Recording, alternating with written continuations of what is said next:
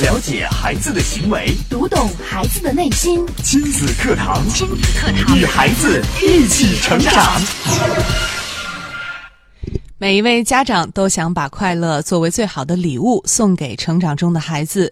但是社会现实往往让多数父母不得不悄悄地把这份礼物藏在身后，转而帮孩子报各种补习班、兴趣班，鼓励孩子考一百分、上重点中学、大学，一步步地勇攀人生高峰。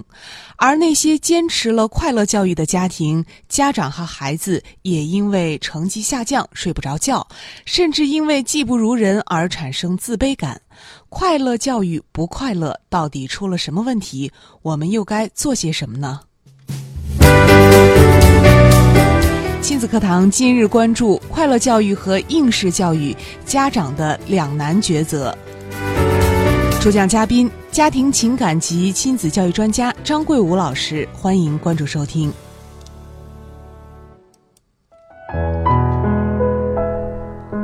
大家好，我是潇潇。那接下来我们就请出今天的嘉宾张桂武老师。张老师您好。哎，你好，听众朋友们，大家好。嗯，今天张老师也是继续为我们带来快乐教育和应试教育的这期话题。是的，呃，上一次上周来节目的时候，主要谈了一些现象，然后列举了一些现实的原因啊，还有一些对比。呃，回去之后呢，我总觉得好像有些东西没有谈完，嗯呃，所以想着这一次呢，就把有一些可以交代的地方，还有一些注意的问题，咱们能做的，然后跟咱们家长朋友说一说，跟咱们主持人交流一下。好的，哎，咱们还接着上一上一周的这个来讲吧。嗯，哎，这个呃，上一次我们讲了很多，就是国外的一些例子，以及他们为什么要实行快乐教育的素质教育的原因，还有出现的一些问题。嗯呃，具体到咱们这个当前的这个社会，当前的这个现实之中，我们如果说盲目的去进行所谓的快乐教育，它可能会出现一些什么样的问题？我们先简单的再谈一下。嗯呃、还是以这个美国来做一个类比吧，这样比较清晰一些。好，哎，像这个在美国啊，他们为什么会有这种精英教育，还有所谓的素质教育、快乐教育？它这种不同的教育方式、教育形式，它这个在美国，它不同的家庭条件下，为什么会选择不同的教育方式？我们先谈一谈这一点儿。嗯，哎，其实，在这个美国啊，他这个有人专门做过这个调研，哎，就是说，是在这个物质基础比较丰富的所谓的中产阶级家庭里边，大部分的父母在教育孩子的方式上，还是会选择就是有一个名词叫做协同培养。协同培养，同培养，协同培养是什么意思？哎，它就是说家长用利用手中的这个能力和资源，帮助孩子安排各种各样的活动，哎，包括体育呀、艺术啊，还有这个课外的一些辅导啊，哎，安排这种活动以后呢，激发这些孩子的各种各样的兴趣爱好，哎，通过这种方式鼓励他们去学习，增长见识，哎，这个。就是一种为了达到这个最终的目标实行的一种叫做定制化的教育，定制化对，定制化的教育，嗯。他们是目的性很强的，而且他们这个很多东西活动也是很紧的。嗯，这是不是跟咱们呃家长给孩子报的这个兴趣班儿对对对。有一，些类似？对，有一嗯。些类似的地方，但是他们这个主要是集中在这个社会的这个创造财富的中间人群，就是这个所谓的中产阶级家庭，包括一部分精英家庭里边。嗯，但是他们的这个普通的平民阶层，哎，包括一些就是家庭情况呃不太好的这个这个环境的这个父母，他们更多的就是采取了一种咱们可能理解的就是这个所谓的自由放养的这种嗯教育方式。嗯为什么呢？因为这这些这个平民阶层的这个父母家庭，他们在美国为了这个生存，为了生活，都是要做很多很多的工作。哎，他们的这个工作时间，还有为了生存这个时间，占用了大量的这个就是说这个资源，包括时间还有金钱，他们就没有那么多的时间和钱投入到孩子的教育里边去。所以有时候他们也是很无奈的，不是说他们不想，而是说他们没有办法，就只能采取这种自由放养的方式，让孩子去自由发展。哎，这种孩子在美国来说，等到他们长大之后，有一个很明显的区别，嗯比那些中产阶级和精英家庭出生的孩子，他会缺乏很多适应美国社会的能力。哦，哎，比方说人际交往，比方说这个就是说有一些特殊的才能，嗯还有一些就是说这个精英化的课程教育这方面，他们是不如那些那些精英家庭和中产阶级家庭出来的孩子的。嗯哎，这个呃，咱们刚才说了，潇潇也说了，就是说那个他们的这个所谓的中产阶级家庭采取的这种就是说协同培养这种方式，是不是和我们的这个很多我们中国的很多家庭里面，就是说父母给孩子报很多兴趣班啊、补习班啊这种类似，它是类似，但是它也有区别。哦哎，我们的多数普通家庭父母。嗯。虽然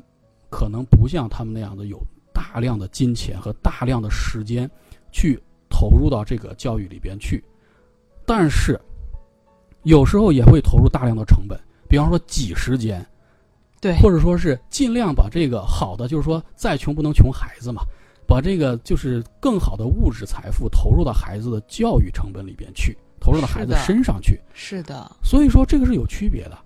因为他们是中产阶级家庭，美国的中产阶级家庭，而我们是几乎是所有的父母都是这样做的，我们是没有什么这这这个阶层那个阶层的区别的，所有的父母几乎都是这样做的。嗯所以你如果说是盲目的教条的去模仿这个国外的所谓快乐教育，呃，是不是在干一件吃力不讨好的事情？因为是我们这些父母有一些是普通的条件，可能是要花费大量的时间，要挤时间，要把自己的储蓄、自己的好不容易挣来的工资都投入到孩子的教育身上，而美国的那些中产阶级家庭，他们可能就是说投入同样同样的金钱的时候，对于他们来说，可能不是一个特别繁重的负担。嗯，所以我们有对对对，我们要看看嗯清楚，就是说这点区别。所以我们就能看到，美国的所谓的快乐教育，它针对的主要是那些家庭条件其实不太好的这个出来的孩子，嗯。而且有一个现象和咱们中国区别很大，就是这些有有很多这个快乐教育实行的这个地方的这个孩子，啊本人其实是不太愿意去学习的，在美国，哦，哎，他们不爱学习。嗯。对于对于这种孩子，就是美国他们采取的这种方式，就是说你不想学的话，那我就不逼你学，嗯。你爱学不学，学成什么样都无所谓，只要你将来出来，不要去干扰我们的这个社会安定 就可以。这嗯背后是什么什么原因？这背后藏着的就是一个，呃，说实话，就是一种分化，一种阶层的分化。对，差生就被抛弃了。对对对对对，这个就是说你，你作为这个，如果说你没有这个物质基础的孩子，如果你又没有特殊的才能，没有特殊的天赋，你又不愿意去学的话，在美国这个社会里面是很残酷的，嗯，他的体制就会抛弃你，只不过把你规范到一个一个一个圈子里边去，就是说让你学，让你快乐的去学，但是你你爱学不学，只要你将来别出来危害社会，嗯，这是他们的一个特殊的国情，和我们嗯是有很大的区别的。是的，哎是的，这个我们说了啊，这个美国，咱们好好多人就认为美国的小学教育就是让孩子在快乐中成长，快乐中度过，没有什么太多的作业啊，什么什么的。其实我们如果说仔细的去了解一下、观察一下，就会发现，美国的孩子就是这些愿意学习的孩子，一旦到了中学，他的压力就会一下子变大。中学的时候对压，力会变大。高中高中到高中的时候，嗯很多高中好的高中，从学生进校的第一天开始，他们也要进行分班考试。哦，哎，也要分班的，呃，对数学呀、什么二外呀、这些科目都要进行分层教学。嗯，这跟我们想的哎，是完对对全不一样。，分层教学什么意思？就是有些科目，你比方说什么这个外语，或者说是数学或者什么，它光这一个科目就能分四五个等级，根据你的这个学习的能力，就是你现在的程度，给你分层，不光是分班。嗯，哎，分层来教学。所以说你，你想要获得更好的老师、更好的教学资源、教育资源的话，你必须得努力，你得考出好的成绩，你才能够让这个更好的老师给你上课。是的，可能你的成绩已经很好，程度很高了之后，呃，你学再进入到好班之后学的内容就跟那些差班的学生是不一样的，用的书都不一样，老师也不一样。老师的教学经验、他的能给你提供的一些这个这个讲课的方式，其实也是不太一样的。嗯，哎，所以我们还是那句话，我们在学习国外的一些先进的理念，还有先进的方式的时候，一定要了解他们在他这个环境里边是到底是怎么一回事，而不是盲目的照搬。如果盲目照搬的话，就会像这个上周讲的一样，为什么现在就是今年日本的所谓的宽松时代，它的这个宽松教育，他们自己这个宣布就是失败了。嗯，哎，他没有一个配套的建设，对，哎，并且只看到了别人宽松的一面，呃，别人呃分级教育啊，或者是一些呃更有利于孩子成长、更有利于孩子发展的那一面没有学到。对，嗯哎，如果说你是就是很教条的、很盲目的去照搬的话，会出现什么情况呢？就会出现可能所谓的快乐教育，导致我们这个孩子之间的这个受教育的差距越来越大。是的，哎，我们举个例子，过去啊，过去前些年就是，呃，放学早了以后，这个作业少了之后，咱们就是有很多这个老师啊，他在校外会办补习班儿，有这个现象。对，哎办了补习班之后，他是怎么做的？有一些有个别老师，他会把这个学习的重点不在课堂上讲，嗯他放到这个补习班里再去讲。嗯，如果孩子你自己掏钱了，家长掏钱，然后去补习班了之后，你会获得很多的重点内容，学的很多重点内容，课堂上没有教的内容。嗯哎，所以说，为什么咱们国家现在禁止在校老师在校外再开办这个补习班儿，就是因为这个原因，这样是教育不公平的。对啊，一样哎都去上学了，然后有的孩子去学到了很多，因为他们上了补习班。嗯，对，这个所以说现在国家就是说禁止了之后，其实也是让这些众多他不看钱办事儿的好老师，给这些好老师一个公平。因为我知道很多老师是愿意把自己所有的知识无私的哎课堂上讲教给咱们的学生，教给咱们的孩子的。嗯，但是这个里面的差距很大。你不办补习班的时候和办补习班的时候，这个咱们说白了就是一个收入差距，嗯，这个是很明显的，这是不公平的。是的哎，，现在就是国家禁止了之后，是抑制了这种现象。但是同时，咱们说啊，除了这个补习班之外，咱们还有很多校外的兴趣班、特长班、对课外辅导班，对对，不对太多还有很多了，很多。这种时候，我们如果说说的直白一点儿，咱们都知道，经济基础是决定了上层建筑，对不对？对，有一些咱们广大的普通家庭其实是没有那么多的经济和这个时间去投入到孩子的报班上的。这个时候你没有这么多的这个资源去报班的时候，我们的家长怎么会睡得好觉？嗯，别人的孩子可能是学到了各种各样的东西，我们的孩子是没有办法学的。对呀、哎，这就是一种不平等，你的教育差距就会越拉越大。是的，你想哎现在的补习班那么多，真的是琳琅满目，种类繁多。就嗯在上周，然后这个我上完咱们的节目之后，然后我去了呃一家非常非常高档的儿童会所去参观，同时和他们的负责人做了一个比较深入的交流。呃，我我给大家介绍一下，现在就是说比较高档的这个儿童会所，对，嗯非常非常高档，它就是来针对这些就是比较富裕的家庭的孩子进行所谓的快乐教育和素质教育的。哦，它里面会进行哪些内容？我给大家教什么呢？哎，有什么？就是小学的孩子，他们有马术，有高尔、夫，高尔夫、有茶道，还茶道，会有还会有微电影的拍摄，微电影的包括在假期，咱们马上暑假了，暑假他们会去欧洲的米兰进行就是时装儿童设计秀。天哪，这个潇潇是不是觉得很吃惊？和我们想象的是不一样。完全不一样。我以为就是请一些呃比呃水啊平比较高的老师啊，来唱个个歌。跳个舞啊。但是刚听您这么一说，我觉得这太高大上了。对，这说明了一个什么原因？就是说，有小部分的孩子，他们在人生和教育资源的选择上，是我们很多人不能比的。嗯，他们可以去这样选择，他们的可选择性很多很多。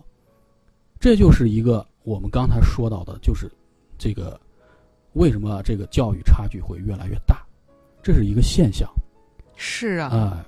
你想这些孩子从小就接触了这些，我觉得他们的眼界一定比其他的孩子要高很多。对对对对，这个现在针对这种现象，我们该怎么办？是啊，因为毕竟能进得起这种会所的家庭，这这一类的这一类的，就是辅导班也好，或者说是会所也好，他们的这个报班的费用是收费非常非常高的，对呀、非常高的。所以说一般的家庭我们都是承受不起的。对，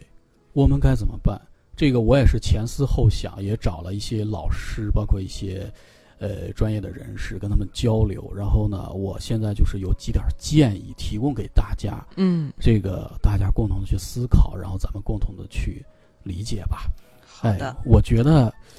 第一点很重要的就是说，我们的这个家长要认清现实。认清现实。哎，这个话说的可能是比较冷酷，对对对，呃，但是我还是要谈一下，认清现实是什么意思？认清现实，首先一点就是还是那句话，咱们谈教育就要认识到，教育不仅仅是快乐，学习也不仅仅是快乐。嗯哎，这个上次的时候我说到了，真正的快乐教育啊，它并不是一个简简单单的减少你的学习内容，减少你的这个学习当中的知识难点，就让嗯孩子整天瞎玩儿。那就是只快乐了，没有教育。哎对，那是一个极端走到另外一个极端了。，对，而是你要通过各种各样的手段去激发孩子的兴趣，同时给他在这个过程当中给他一定难度的这个小小的挑战，让他这个在探索和学习的过程中逐步逐步的提高，在这个进步的过程中逐步积累信心，还有体验这个自己学习成长的快乐。嗯，哎，就是还是那，你要是光认为这个快乐教育就是说我完全放手不管了，你去玩吧，这个你享受这个所谓的快乐童年吧，嗯，这个其实是一个理解偏差。哎，还是这句话，就是你不能光把这个学习和教育理解成一个就是放手不管的一种所谓的放羊式的快乐。嗯，而是让孩子对学习这件事感觉到哎，很快乐。你要引导他，嗯，在这个过程当中让他体验学习的快乐。是哎的，是的，呃，这个刚才咱们举的那些例子，其实也提到了接纳现实啊。接纳现实包括什么？包括我们自己的家庭的经济情况，我们家长本身的素质，嗯家庭家庭和家长的人脉关系，嗯孩子你本身的天赋优势。我们说为什么要发现孩子的天赋，就是要找到你孩子本身的就是个人的一些特点和优势，针对性的因材施教。哎，这个因材施教。哎，嗯，对，你要根据你家庭的情况、家长的情况和孩子的优势情况，然后选择一个适合自己的教育道路去走，这样子嗯才能够得到好的效果。是这样一来呢，我们也不必去羡慕那些进入到高端培训班、高端会所的这些孩子，我们也不必感到望尘莫及，因为那种方式也许并不适合您的家庭和孩子。对对对，嗯我们不要去盲目去羡慕国外，也不要去盲目的去羡慕那些就是说所谓的高端的、高档的这些有一些教育场所。哎，呃，我不知道潇潇知不知道一个概念、一个词，在经济学中经常用到，叫做马太效应。马太效应哎。马太效应，它是经常运用到咱们这个经济理论里边，包括社会理论里边，但是其实也是经常用在这个社会心理学和教育方面。嗯它简单的其实一个意思就是指的是强者愈强，弱弱者愈愈弱这个现象。嗯，哎，它是反映了一种一种社会现象。其实我们中国古代的这个呃哲学家老子啊，也提出过一个类似的思想。咱们都知道，这个看《射雕英雄传》的都知道啊，这个嗯郭靖去黄蓉呢，他他黄药师给他考试，他背那个九阴真经，头一头一句“天之道，损有余而补不足”，这个其实是这个这个截取自老子的话。嗯它还有后半句，后半句讲的是什么？人之道则则不不染。哎，对，人之道则不然，它是损不足以奉有余。嗯这其实就是和这个马太效应有类似的地方，就是指你的这个有时候你的社会资源还有你的一些财富，会向这个就是本身就很强的、本身就很富的地方去集中。也就是说，富的人他更富，哎穷的就越来越穷。对，嗯这是一个很残酷的社会现实。我们不去评价他这个理论，但是它嗯指出了一种现象，就是说你任何一个个人或者是群体，你想在某一方面获得成功，你就必须要有自己的优势，嗯，而且要产生一个优势积累。嗯哎，你想获得更多的机会的时候，你必须要进入到这个良性循环的体系之内。嗯你要首先找到自己的一个优势，积累起来。哎，比方说，呃，我们为什么要提这个马太效应呢？其实就是也是想告诉大家，咱们要快乐教育是没有错的，但是你要想清楚，你想得到的是哪种快乐教育？是像刚才咱们说到的美国那种，就是被他那个社会体制放弃之后的所谓的放养式的快乐，还是要保证我们的孩子在在这个将来的这个人生当中获得一种人生快乐、幸福这种快乐教育？嗯，如果说是后者的话，那你就要认识到一点，认识到什么呢？你想达成快乐的这个，要要想达成快乐的话，你在这个初始阶段还是要投入相应的努力，来积累你的这个将来快乐的基础。是的，哎你要一开始的时候先努力，先让自己变得很好，然后呢，才会产生刚刚张老师所说的马太效应，你会越来越好。对你如果说一开始的时候没有进行相应的努力的时候，你会在最后的时候发现你没有得到真正的快乐。是的，哎当你什么都不如别人，生活过得一团糟的时候，这个时候我相信没有人能快乐的起来。对我们还要还要重视一点，就是说我们要认识到一个现实，就是我们个人的这个呃家庭的经济现实啊。嗯，刚才咱们举到例子，可能我们不会像少数人一样、少数家庭一样有那么多的金钱和时间投入到这件事情上。这个时候，可能我们的所谓的反对的考试，就是一个途径。考试是一个途径。哎，嗯，这个在前一段时间，上个月的时候，有有香港朋友来郑州，呃，他们是也是想进行这个教育方面的这个投资，呃，找到了我，然后我和他们进行了一个就是聊天儿吧，在这个期间，然后就谈到了这个考试的问题，因为他们不了解有些情况，嗯，他们就觉得这个考试是不是就是一个，就是像咱们理解的那样，考试就是一个完全不好的，和我们的这个快乐教育就是针对性的，就针锋相对的东西。呃，我我我跟他们是这样说的，我说在当前这个时代啊，考试可能不是说是你进阶的一个最好的途径，但是有时候啊，可能是很多人改变你人生的唯一的途径。嗯，哎，因为什么？因为刚才咱们说到了，有些家庭是可以用利用自己手头的资源，给自己的孩子购买最有利于他们发展的优质教育资源的。对呀、但是我们大多数的家庭现在是，呃，不太容易的，哎，所以说这个时候，呃，没有我们要利用考试。哎，我们要利用好咱们手头最便捷的道路。嗯，哎，这个所以就是说，我们不能把这个两件事情，就是说非黑即白，好像是一提我们要快乐教育、素质教育，就这个就考试就是完全不好的事情。对，哎，因为因为考试有的时候才能把你真实的水平给表现出来，哎让别人看到你身上好的部分。对，这个潇潇嗯说的非常对。这就是说，我们还要看到一个社会现实。社会现实是什么？咱们就不提孩子在学校里边考试了，咱们这个成年人都知道，进入社会之后，我们是不是还要面对大大小小的考试？各种各样的考试，我们资格证要考试，对不对嗯 然后这个进入企业，进入比如说考公务员，进入这个事业单位都要考试。对，好的公司、企业都要考试。这个时候，其实你慢慢的适应这个考试的这个方式和就是相掌握相应的考试能力之后，其实也是你将来人生道路的一个比较便捷的一个上升方式。嗯，哎是这样的。哎，所以这个事情我们不要把它给对立起来，我们要理解它。这个是我们这个几千年来，我们这个我们这个社会提供给我们普通人的一个很好的渠道。嗯，他们它其中有很多不足，我们要慢慢的去调整它、改善它，但是不能够去完全的把它一刀切的给否定掉。是我们应该看到他积极的一方是面。是嗯，哎，就像是怎么说呢？咱们都知道啊，呃，看病吃药的时候，我们有一句话叫做“谈这个这个这个谈这个事，谈吃药的时候是离开剂量谈毒性，都是耍流氓。”哎，对你比方说这个吃个感冒了，吃个药很好啊，你你按照这个这个药上和医生给你指导的，一次吃一片儿两片儿，一天吃几次，这个就很好，对不对？对，但是说你你看到这个药很好，夸一下你一次吃一瓶，嗯，这个事情就不好了。对，哎，所以我们要脱离了我们自己本身的环境来谈教育的时候，其实也是有问题的。我们要根据我们自身的情况、社会的发展，还有我们本身的这个社会环境来来来改革，来具体哎问题、具体分析了。对对嗯对，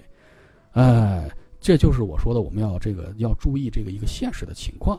嗯，就是同时就是说，呃，咱们家长能做什么？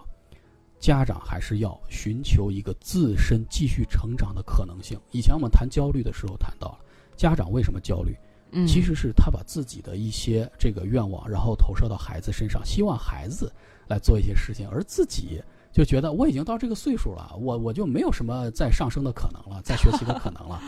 那 其实不是这样的，我们的很多这个家长还是年富力强的，三十岁、四十岁不到五十岁，嗯哎，你要看到我们还有自自身继续成长的可能性。你自身为什么要成长？我们说了，都说一句话，这个呃人生的起跑线，对不对？有一个社会现实，我们要认真的去看。其实有时候啊，家长就是孩子人生的起跑线。是的，哎，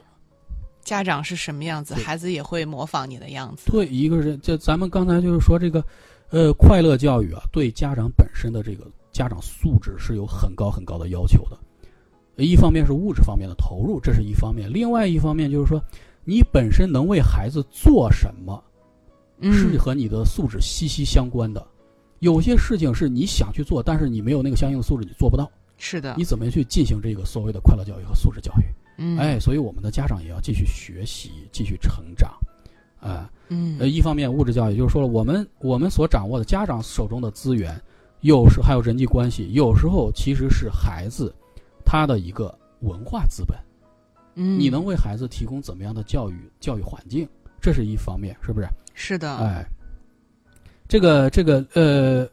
呃，这个这个，我们刚才说了，中国教育和西方教育它有一点很大的不同，它不完全是方法上的不同，嗯，而是这个教育功能定位上的不同。教育功能哎定位，这个上一上上一周我们也讲到过了，就是说，咱们中国的教育其实是一个提供了一个就是我们普通人向上攀登的一个阶梯。哎，哦我们想要成为一个社会的精英，想给自己更好的生活，想给自己将来生活更快乐，嗯你可以通过这种现在努力，然后去积累，最终嗯达成自己的目标。但是这个西方国家，咱们上一回说到了很多，他们是还是一个社会分层机制，就是说你处在哪个社会阶层，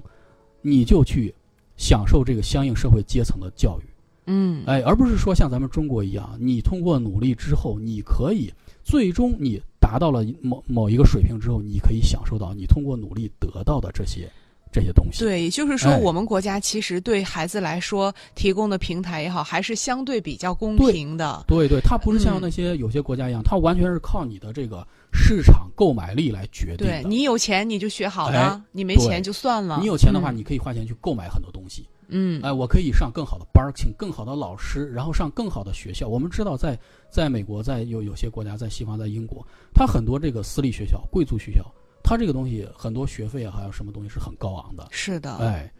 呃，所以说我们我们有时候啊也要注意这个家长自己的自身素质，自身嗯素质的培养。家长自哎身素质的培养，嗯另外就是说，我们要发现孩子本身的成长优势，然后采取适合孩子的教育方法。刚才咱们也提到了，我们我们教育孩子是为什么？我们教育孩子以前说到过，其实还是为了让他让他离开离开我们的原生家庭，将来能够独立自主的去生活，同时让他们拥有去选择适合自己还有自己喜欢的一种生活方式，赋予他一种就是说这个这个获取快乐的能力。能力，哎，嗯这是我们想给孩子的。呃，我我就是在最近啊，向一位非常非常优秀的中学老教师，呃，咨询了一下。呃，这位老师是非常非常厉害的，他就告诉我，他已经退休了。嗯，他告诉我啊，按照他的经验和理解，快乐教育不是放羊，这是和我的理解是一样的。一样的，哎嗯，但是他跟我说的比较具体的地方在哪儿？他说，有时候啊，在小学一二年级甚至更小的时候，要注意，注意这孩子对孩对这个学习的兴趣，还有学习习惯的培养。你在小时候，不是说让他学多少东西，而是要激发他的学习兴趣，图这个激发他的学习兴趣之后，让他拥有这个自主学习的能力。能力，哎，对这一点特别关键。是。嗯呃，他就说有有一些孩子有一个现象，就是说，呃，你这个在一二年级的时候，孩子可能是跟不上，因为他以前在学前班、在幼儿园的时候没有学这个小学的相应的课程，他的考试成绩在小学的时候可能不是很好。嗯哎，但是呢，他进入小学之后，呃，家长培养的很好，他对这个学习兴趣很大，他能够主动的去问老师、问家长，哦，一加一为什么等于二？这个字怎么读？嗯他有这种学习兴趣之后，他可能在三年级、四年级之后，他养成了一种习惯，